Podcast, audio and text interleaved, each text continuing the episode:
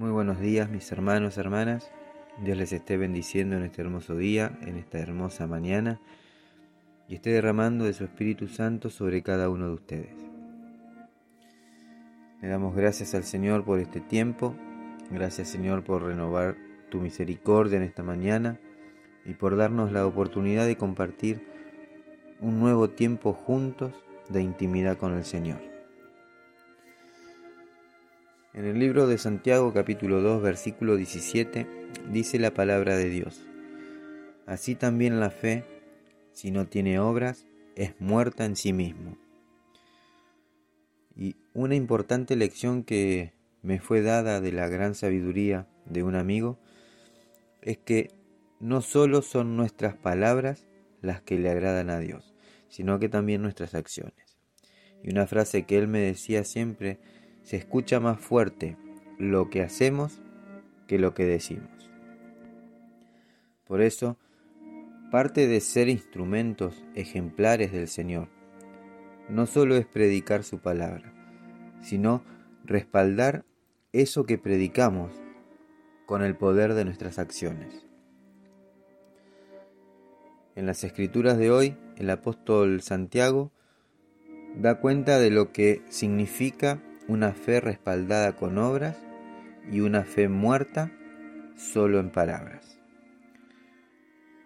Para ello, hace referencia a un caso en que unos hermanos que eh, no tenían con qué vestirse y carecían de alimento, y un creyente los despide sin ayudarles, pero los, los bendijo. A ellos Santiago respondió, ¿de qué aprovecha? Si no le ayudas con alimentos ni vestimenta, él seguirá de la misma manera en que lo viste. Así también la fe, si no tiene obras, es muerta en sí misma. Porque como el cuerpo sin espíritu está muerto, así también la fe sin obras está muerta. Si bien es cierto que la oración es poderosa y eficaz, y que Dios tiene una infinidad de maneras distintas de cómo responder una oración, también es cierto que eh, en muchas ocasiones el Señor quiere que seamos nosotros quienes actuemos para responder a las necesidades de nuestro prójimo. Por ello, vivamos en lo que predicamos, recordando que la fe fortalecida demostrada en acciones, revela una maduración en el carácter y en nuestro espíritu, una transformación hacia la paz, la calma y el gozo que el Señor nos promete. Si hemos elegido caminar junto a Dios, hemos elegido ser transformados. Por eso, eh, que nuestras acciones sean un testimonio de esa maravillosa transformación que el Señor hizo en nosotros y que hoy quiere hacer con nuestro prójimo. Amén. Señor, te damos gracias por este tiempo. Gracias, Señor, por este nuevo día, Señor, que nos estás dando. Señor, ahora te pedimos que nos guíes para respaldar nuestras palabras con acciones que reflejen nuestra fe y nuestra dependencia de ti.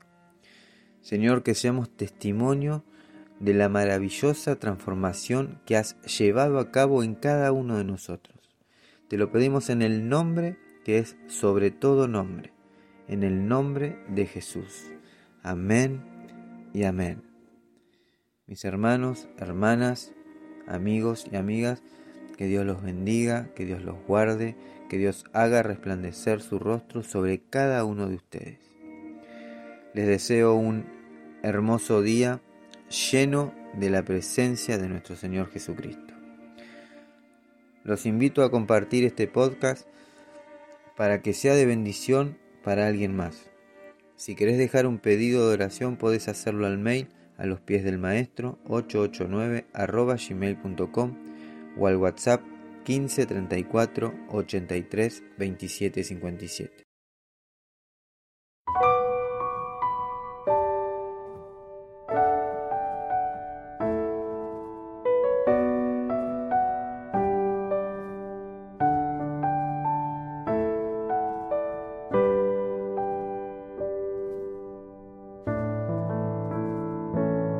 Aquí estoy a tus pies no tengo nada más que darte.